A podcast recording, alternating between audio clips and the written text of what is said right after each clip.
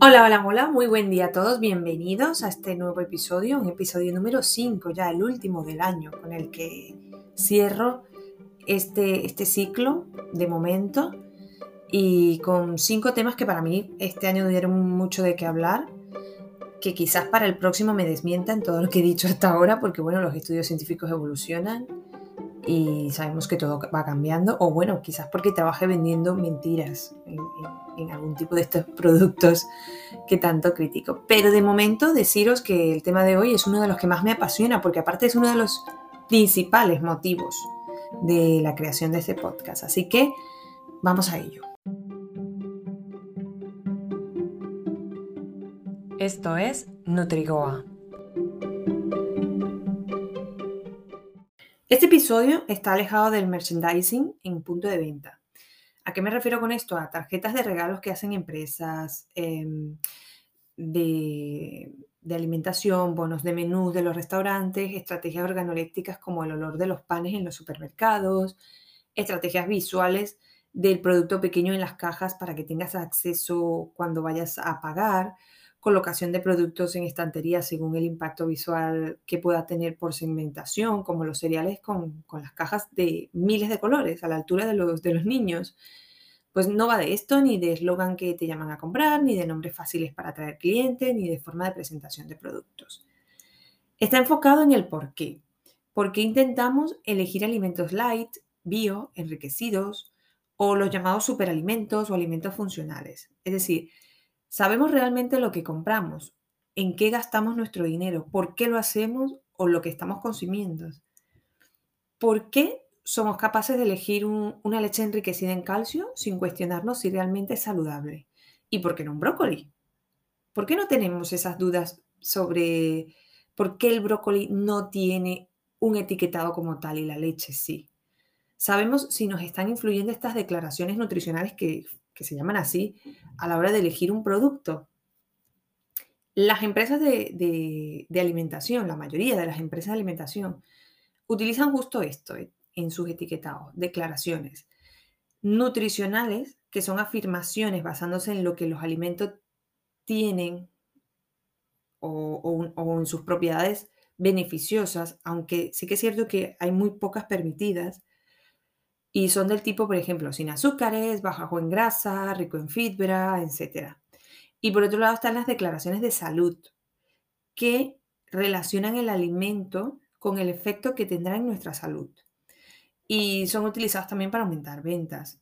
Eh, son del tipo ayuda a tus defensas, concentración, ayuda a tener un mejor rendimiento, eh, etc. La realidad es que una mezcla de las dos dan para una jugosa campaña publicitaria con un eslogan tipo te cuidamos, te protegemos, eh, te protegemos, vas a estar más saludable, te ayudamos a adelgazar, ayudamos a tu sistema digestivo, te ayudamos a dormir, bueno, infinidad de, situaciones que seguramente has picado mm, para elegir algún alimento solo porque te lo pone en su etiqueta. Vamos, estoy, estoy segurísima. Y está claro que, la poca legislación en estos temas de alimentación y la publicidad nos incitan de alguna forma a la hora de elegir lo que compramos. No todos al mismo nivel ni con la misma intensidad, porque existimos personas que tenemos más información que otras y somos más racionales porque nos dedicamos a ello o porque nos interesa el conocimiento sobre la educación alimentaria. Pero ese conocimiento no se da leyendo un artículo en un blog sin ninguna base científica o viendo a una persona fitness que nos recomiende unos polvos de colágeno, por ejemplo. Por esta razón, me parece eh, bueno, un poco injusto culpabilizar de la responsabilidad total a la industria alimentaria o a las políticas alimentarias y a la falta de transparencia en la legislación. Que no digo que, que, sean pocas o que sean inexistentes en algunos países, pero hay muchas tradiciones alimentarias que vienen de nuestras culturas y también hay enormes problemas culturales que nos hacen incapaces de aprender sobre el contenido de lo que consumimos. Y ya sea por arraigo cultural o por, o por pertenencia, nos ayudan a confiar o a crear fanatismo sobre una persona, un servicio o una marca con la que nos sentimos identificados. Y, a la que le compramos aquello que vende porque supuestamente a ellos les resulta. Y esto junto con la falta de sentido crítico para elegir ciertos productos, hacen una combinación ideal explosiva. Todo ello acompañado, obviamente, con el ritmo de vida acelerado, querer resultados rápidos, la poca motivación, etc. En fin, un cúmulo de, de circunstancias que nos incitan a tener estos hábitos de compra equivocados. Es bastante, bueno, difícil, creo yo, complacer al mercado en cualquier sentido. Cada vez somos como más exigentes, pero queremos rapidez. Lo que, bueno, paradójicamente mmm, trae una constante insatisfacción. En cuestiones de alimentación pasa igual. Estamos bombardeados por mensajes de salud y otros contradictorios porque además también se está avalando la aceptación de cuerpos sin rigurosidad, sin tener en cuenta de, que de lo que es realmente saludable, tanto física como emocionalmente, cuidado. Y es cíclico e interminable. Entonces el exceso de información nos está haciendo cuestionarnos nuestra apariencia, nuestros logros, nuestros estilos de vida, todo. Estamos en, un punto que para buscar una información acerca de algo ya no lo investigamos, ya no nos fiamos de, de las típicas enciclopedias que antes utilizamos ni de las páginas reales, sino que lo googleamos y es la medida de confianza ante una situación o información que no tenemos. Mientras que Google, con medidas y algoritmos estratégicos que utilizamos las empresas, colocamos esas respuestas en primeras líneas. Tú como usuario de esa compra o de esa duda acerca de lo que vas a consumir, tienes tu respuesta bien definida por los primeros resultados de búsqueda. Y, bueno, hay muchos casos también por la confianza que tengas en esa celebridad que te lo recomienda. Existe, em, bueno, lo que, lo que llamamos en marketing etapas de experiencia del consumidor, que son cuatro. La del preconsumo, la experiencia de la compra, que está formada por la propia elección y, y experiencia de la compra en sí. La experiencia del consumo, una vez ya has hecho tu compra. Y la del post-consumo, que proporciona una representación más fiable de la propia experiencia total del consumidor. No sé si me explico muy bien. Pero la experiencia del post-consumo es la que más eh, está preocupando en la actualidad porque las empresas se pelean un montón y otras suelen subir como la espuma. Está vinculada directamente con el estilo de vida actual. Entonces, eh, es donde se tiene el ojo, el punto de mira. Y esta etapa del consumidor puede ayudar al cliente a compartir experiencias y recomendaciones en redes sociales sobre lo que está disfrutando. Esto antes era un poquito más crítico a nivel empresarial a tener en cuenta, pero ahora los clientes lo hacen mucho más fácil y, también eh, tiene una parte negativa porque también puede perjudicar a la marca. Si pensamos que la alimentación, por ejemplo, está relacionada con, con el hambre y la sed, eh, estos dos elementos pueden ser considerados como necesidades. Y a mayores también tendríamos obviamente los beneficios que nos aportan los alimentos a nivel nutricional y que generalmente se mantienen en el tiempo. Pero a nivel de usuario, por lo general, nos olvidamos de esto último.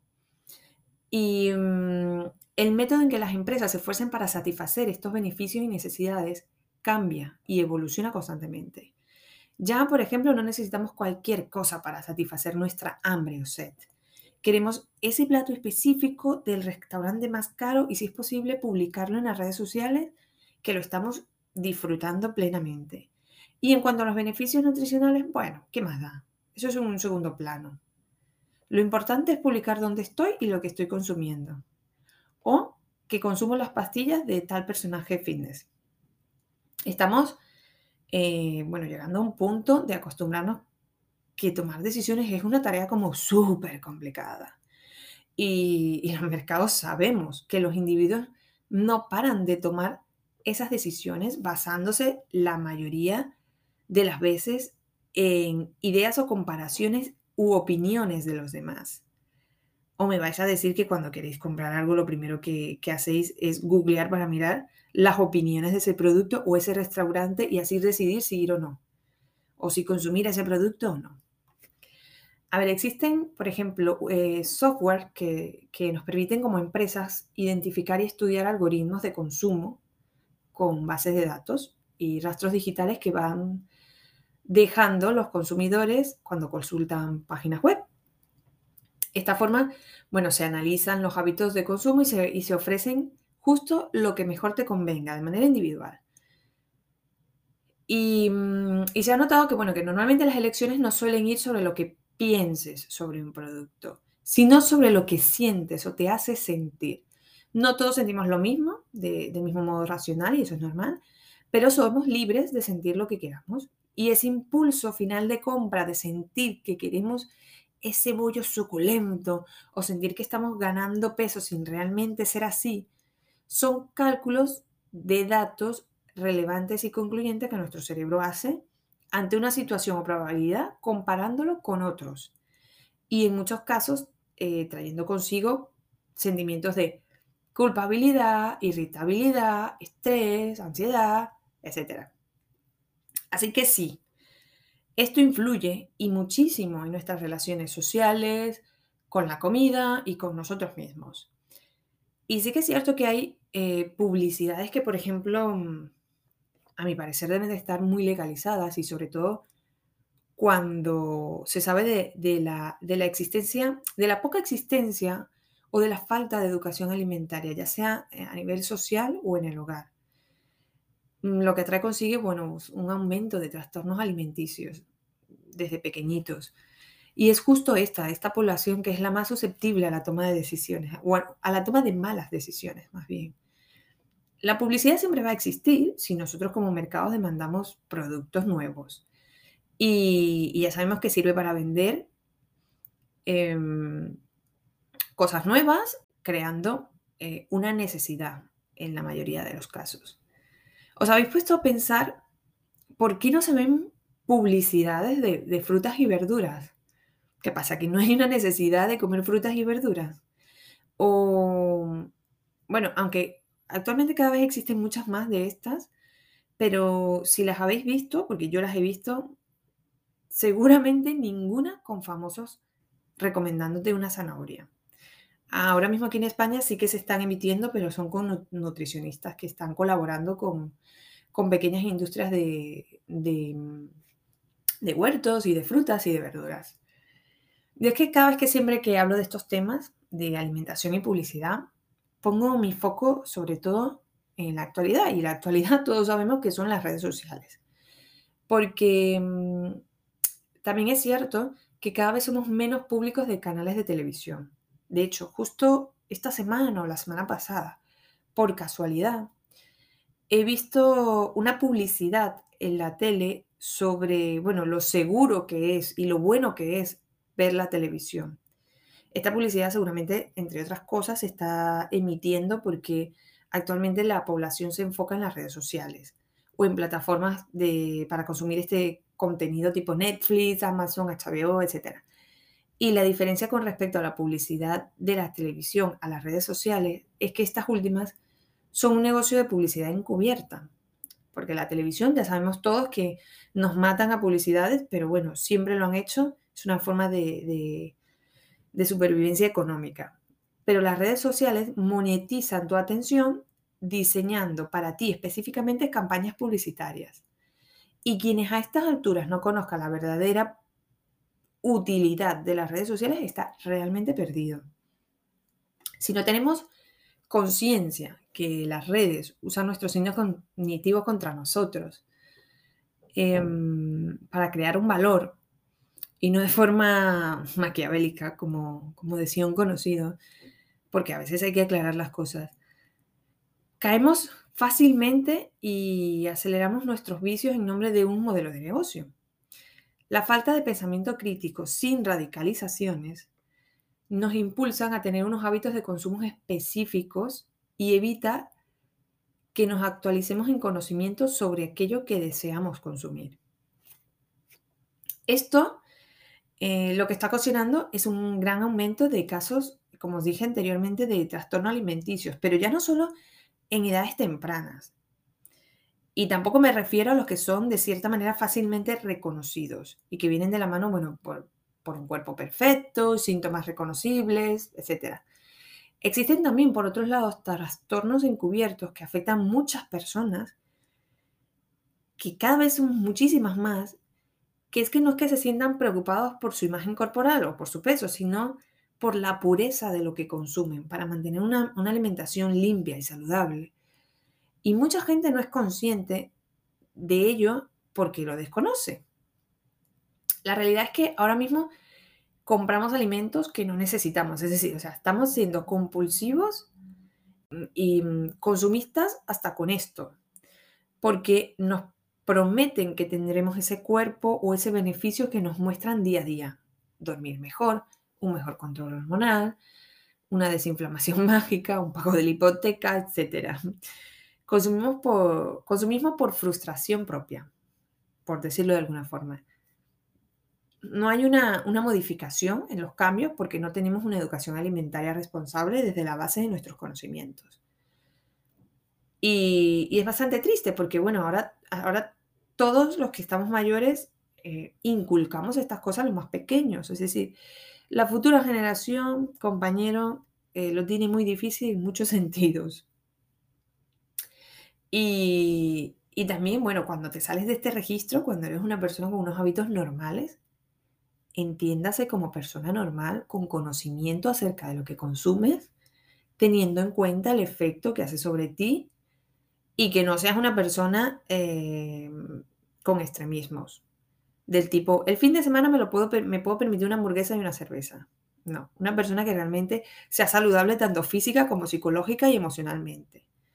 Pues cuando eres, eres este tipo de persona y te sales de esta línea, eres súper raro. Eres, Dios mío, eh, estás en peligro de extinción, pero de otro mundo, eres de otro planeta. A mí particularmente me pasa muchísimo. Siempre me dicen, es que tú comes muy raro y normal que te enfermes del estómago. No, chica, lo normal es que mi estómago, si me como media tarrina de helado de 500 gramos o de 300, bueno, la verdad es que no me doy cuenta de cuántos gramos me la he comido, pero me la he comido, lo normal es que me encuentre mal. Lo que no es normal es que te la consumas tú y te siente bien. En términos fisiológicos, lo hablo porque seguramente yo luego voy a estar fatal del estómago, pero no tendré remordimientos relacionados ni con mi peso, porque me provocó y, me lo, y lo hago con conciencia y lo disfruto. Pero a lo mejor a ti te siente bien, pero no estés psicológicamente tan bien como yo. Entonces, ¿qué es lo, qué es lo normal? Cuando te sales supuestamente de esa de esa normalidad, según la sociedad, empiezan los conflictos, ¿no? Si un niño eh, lleva a la escuela una zanahoria de merienda, una zanahoria cocida, ¿vale? No vamos a hacer aquí conejos, pero que crudas están muy ricas también, por cierto, pero bueno, vamos a poner que lleve una zanahoria cocida de merienda, los otros niños se burlan y, esto pasa. Entonces se burlan porque no son galletas, lo que están acostumbrados a ver. Y, y hasta les da pena y llegan a ofrecerle esa galleta que ese niño no ha llevado parece que, está mal visto el comer sano. Y, no pasa desde hace unos dos, cinco años, porque yo también fui niña, también fui al cole, tengo sobrinos, y sé que la gente te mira con cierto recelo lo de llevar comida de verdad, llena de nutrientes, y no consumir lo que venden en los puestos de, los colegios eh, o la comida rápida, ¿no? Por esta razón, cuando, cuando hablo de estas cosas, me gusta ser bastante neutral. Yo no lo veo todo blanco-negro. No es culpa total de la industria, ni culpa total de la falta de educación, porque son cosas que se pueden remediar. Pero el problema es, como digo siempre, el, porqué de las cosas, ¿no? Y es que a mí me ha encantado siempre buscar el porqué. Y, y bueno, llegado a este punto, voy a parafrasear, a ver si lo recuerdo bien, a, Eric Hoffer, eh, que tiene un libro que se llama El verdadero creyente y no, no va de religión. Está bastante bien, os lo recomiendo. Y él decía que la propaganda por sí misma no fuerza el camino de las mentes que no estén dispuestas ni inculca algo nuevo. Y que tampoco puede persuadir a la gente que no cree. Em, que solo penetra en las mentes que estén ya dispuestas. Y más que infundir opiniones, articula y justifica las que ya están presentes en las mentes de los receptores. Entonces, esto yo creo que es aplicable en todos los sentidos.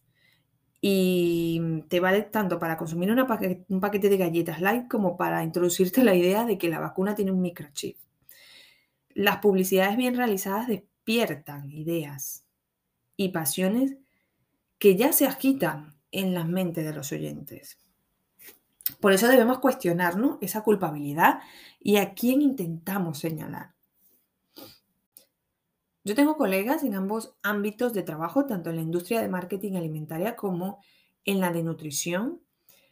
Y es increíble cómo nos posicionamos sin buscar soluciones. ¿no? La publicidad o la propaganda, ya sea de los beneficios del alimento o la distribución para clasificarlos como bueno, artesanal, casero, bio, sirve para justificar el producto que compramos, más que para convencer a muchos de nosotros de lo que tenemos que comprar. Y cuanta más razón creemos tener sobre aquello que consumimos para no sentirnos más ferviente es nuestra propaganda. Entonces, cuando culpamos a la industria de nuestros hábitos de consumo alimentarios, muchos pensamos, bueno, vale, si tú estás aquí hablando, hablando, entonces, ¿cómo se puede solucionar esto? ¿no? Legislar, eh, usando mm, política de precios que impacten en los productos saludables, porque sí que es cierto que hay muchos países que, una manzana parece que es mucho más costosa que un donut. Pero claro, es que la manzana no llena tanto, el donut sí. Así que bueno, prefiero comprarme un bocadillo dulce, que mucho más barato, me llena más, a una lata de atún. A ver, voy a comentaros eh, una anécdota acerca de esto de, bueno, relacionado con la política de precios de, de los productos alimentarios. En mi casa siempre fuimos muchísimos, no tantos en comparación con otras familias latinoamericanas, que solemos vivir todas en una misma casa, pero a mi parecer lo fuimos.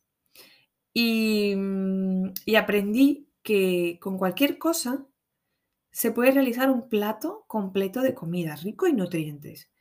Y que no necesitábamos tener ni semillas mágicas ni cuernos de unicornio para comer saludable. Entonces, ¿cómo es posible que te puedas gastar dinero en suscripciones, en comidas a domicilio, en repetir ese plato de comida de esa persona que, te lo está enseñando y te dice, sí, sí, esto es súper nutritivo, más que en una buena cesta de la compra? Quizás el problema no sea de, los precios, sino de que, chico, a lo mejor mm, la creatividad y la pereza sean mayores. Y el tiempo, obviamente, porque es que nos falta tiempo para todos somos la generación de las prisas, como digo siempre. Y, esto quitando obviamente a los países que, tienen grandes problemas económicos y de escasez, que también soy consciente de ello. Y, hablando de esto, por cierto, hay, hay, otro aspecto a tener muy en cuenta cuando se habla de esto, de los precios de los productos. Y hay muchísima gente que sale de los supermercados pensando que, que no va a alimentarse del todo bien porque su dinero no le da para comprar esa marca famosa que todos consumen. Y hasta se llegan a cuestionar su salud, o que son un mal padre por no comprar aquello que sí que le funciona a sus hijos. Cuando vamos a, la compra y pensamos que aquello que estamos eligiendo no es totalmente lo que queremos, pero se le parece, volvemos a lo que mencionaba antes, empezamos a sentir comparaciones y nos ponemos objeciones es que, claro, me va a faltar más tiempo para ser saludable, no voy a llegar a ese punto físico que quiero, es que por esta razón no consigo tener buenos hábitos, esto no es lo que la persona o esa publicidad me dice que funciona, no lo voy a conseguir, necesito este producto porque veo que todos pueden dormir bien. Hombre, chico, si no puedes dormir bien tendrás que saber el motivo, no por tomar algo que te publiciten por las redes sociales creas que es lo más saludable. De verdad somos tan tontos de comprar cosas a la gente que es súper saludable y súper fitness y te recomienda unas pastillas o unos polvos de este tipo. Es decir, no se supone que si son saludables, tendrían que tener bajo control su organismo y sus hormonas y no deberían estar consumiendo este tipo de cosas. Venga, va.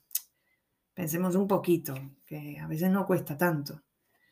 Cuando, cuando seamos conscientes de que hay muchos hábitos de consumo que forman parte de nuestra zona de confort. Dejaremos de, culpar los precios altos, la falta de educación, el tiempo, la motivación o, la falta de ese producto en específico al hecho de no comer sano o no estar saludable. Así que yo creo que llegado a este punto, creo que he dejado bastante claro que la publicidad y el marketing no son el demonio. Si se realiza una buena campaña, que las hay espectaculares de empresas de alimentación, y aparte si están legisladas o eres una persona que vive de las redes sociales, porque puede ser que vivas de ello, pero, pero no te sales de tu patrón o tu perfil, y siempre cuando digas que estás patrocinando algo, dejando la opción al oyente a saber de lo que hablas y permitirles que sean ellos quienes tomen la decisión de consumo sin meterle por los ojos todos los beneficios y las opiniones súper felices de las personas que lo ven. Quizás las cosas, bueno, no las hagas tan mal. Pero esto yo os digo yo que nunca lo he visto en personajes públicos que venden o patrocinan encubiertamente algo.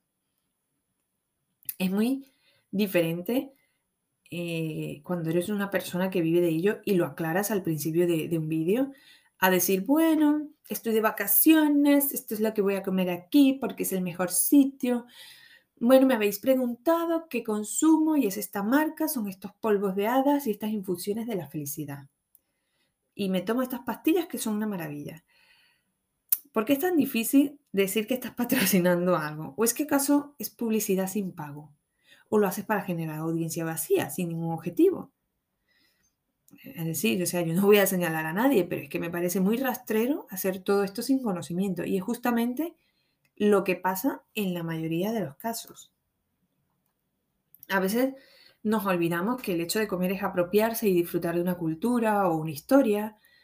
Y cuando aparecen las restricciones o la idea de que comer un, único alimento es la solución a, los problemas, comienzan una privación o una pérdida de control eh, en nuestro cuerpo y en nuestros hábitos, además de las alteraciones fisiológicas que intervienen.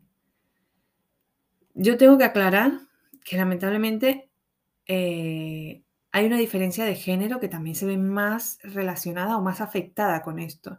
Y va más allá de cada ideología que tenga cada uno, pero la mayoría de los casos de los malos hábitos de consumo y de los trastornos alimenticios aparecen en mujeres, incluyendo mujeres deportistas, por la presión de cumplir con estigma o un canon de belleza, eh, y bueno, que terminan en desarrollar patrones de conductas inadecuadas con la comida, relacionándolos también con su imagen como pilar fundamental, como persona que hace u organiza los platos de comida y es la responsable de la salud de su familia. Esto lo digo hablando estadísticamente. ¿eh? No tiene por qué ser así, hay muchos casos que no lo es, pero sí en la gran mayoría.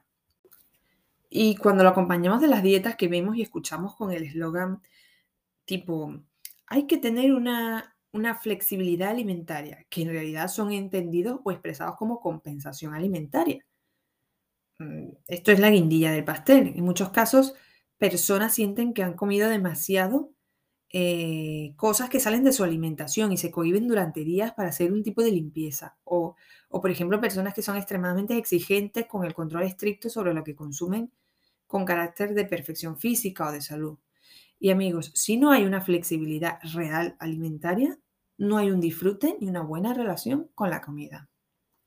Yo particularmente no, no soy partidaria de esto que dicen los días libres, ¿no? El día, el día sucio que muchas personas realizan durante la semana, que pasan una semana controlando excesivamente la alimentación y un día, puede ser un fin de semana, qué casualidad, se permiten tomar alcohol o salir de lo que ellos llaman una alimentación saludable. Entonces pasan toda la semana con un estrés, esperando que llegue el día en que pueden sentirse liberados y así evitan la sensación de pérdida de control, malestar emocional, frustración, ansiedad. La idea es mirar más allá del motivo del por qué te apetece una hamburguesa un martes y no un, no un viernes o un sábado. A lo mejor ese día en que el que te apetece, tu alimentación fue baja en hidratos, tuviste mucho em, desgaste calórico o quizás simplemente te apetece y ya está. Entonces no tienes por qué esperar un sábado para comértela, que quizás el sábado te comes tres. O sea, ¿quién puede vivir con tantas restricciones en su día a día? Yo es que siempre hago una analogía sexual porque yo me pregunto si esta gente de verdad en su casa vive, eh, vive así en todos los hábitos de su vida. Es decir, no, Paco, es que hoy no me apetece. Mejor lo hacemos mañana, que lo tengo fechado para mañana. Venga. Bueno, lo interesante de esto a nivel empresarial es que actualmente los productos de alimentación son productos de experiencia, como os había dicho antes, productos en los que los consumidores encuentran dificultades para anticipar su calidad antes de consumirlo. Entonces su impulso de consumismo se ve afectado sobre el fanatismo de quien los venda. Espero que tengamos claro que muchas veces se compra solo porque fulanita, que está buenísima, vende unas pastillas y a lo mejor si le funcionan a mí también. O Pepe, que es nutricionista, saca una crema de cacahuetes que dice que es, vamos, la monda. Así que voy directa a comprarla.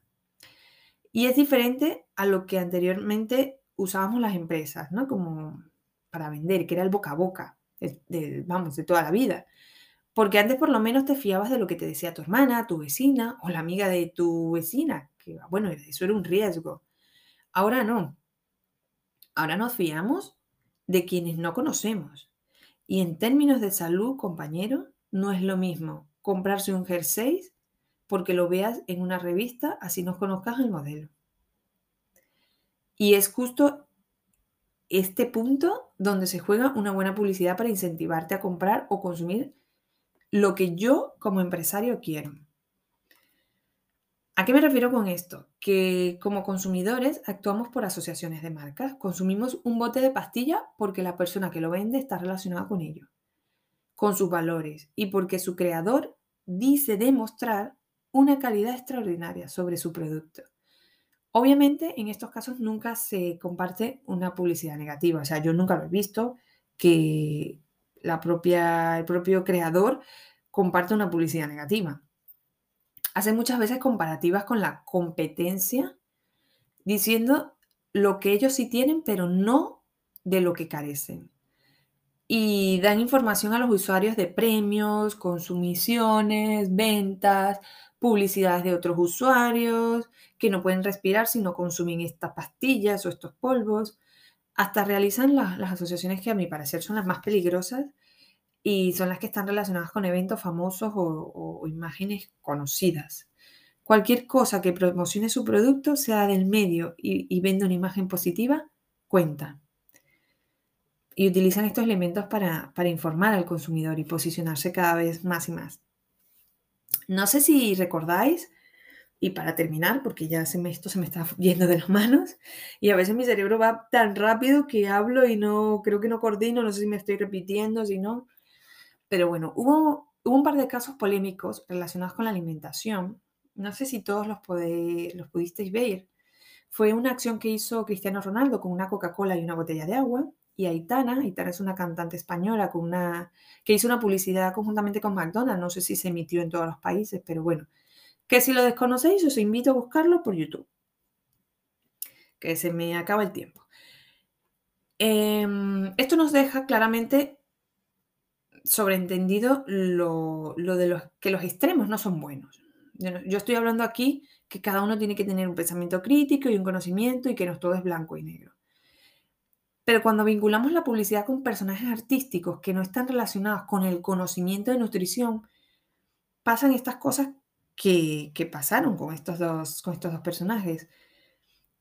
Cada uno de ellos decide qué tipo de trabajo participar, pero ni el futbolista se le puede tachar de que es una persona súper sana por apartar una Coca-Cola y preferir un agua, cuando él mismo estaba relacionado con la industria de Caca Life, perdón, Herbalife, y tampoco la cantante española se le puede juzgar por aclarar días después que ella misma no podía consumir ese menú que estaba promocionando porque tenía problemas de celiaquía. Una cosa es que pensemos que este tipo de colaboraciones de figuras muy públicas relacionadas con el deporte, restaurantes, chef o salud, no deberían hacerse.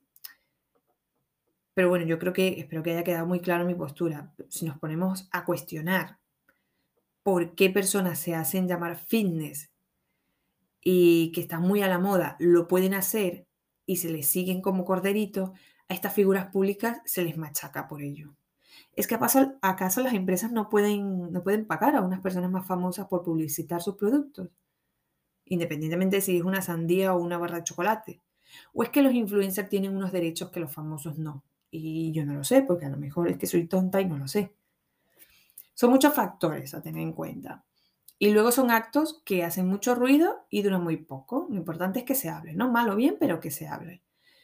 ¿De verdad creéis que estas personas promocionan productos relacionados con la salud alimentaria porque lo consumen? ¿O es porque se les paga más de lo que yo puedo ganar en un mes o en un año? Más, más bien en un año. Vuelvo a preguntar, es decir, ¿vas a responsabilizar a responsabilizar a la industria o a las personas de tus hábitos de consumo? ¿O te vas a ir a una esquina a hacerte un autoanálisis? ¿Por qué no se juzga a la industria de bebidas alcohólicas en este tipo de publicidades? Es interesante, ¿no? A la industria de la alimentación sí, pero a la del alcohol no. Puede aparecer ahí, mm, qué sé yo, el oso amoroso que nos da igual. Está científicamente comprobado que impacta más que un famoso publicite una comida malsana a una comida sana y por ello se sigue haciendo.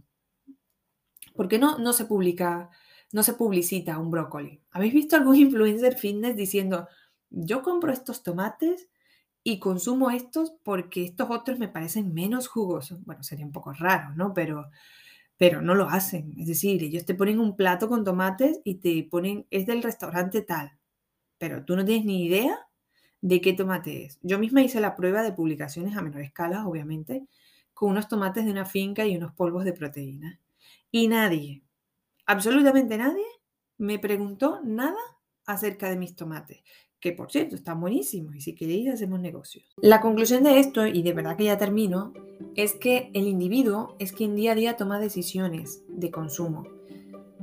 Es una cosa muy lógica, pero parece que se olvida y, cuando hablo de decisiones de consumo, mm, quiero decir sobre lo que compra, cómo lo usa y cómo lo desecha, que esto también es telita para cortar en una tertulia amplia, amplia. Y es el individuo, traducido en consumidor, quien es el foco de interés de las empresas, que buscan motivarlo o motivar sus decisiones de, compra y administrar relaciones de valor a largo plazo con él. Y si llegado a este punto no eres suficientemente consciente de ello, compañero, tienes un gran, gran problema. Muchas gracias por escucharme. Un saludo a todos, felices fiestas, feliz año nuevo y ya sabéis, flexibilidad para comer los turrones de Navidad. No os paséis, pero bueno, que alguno puede caer, ¿no? Muchas gracias a todos. Un saludo.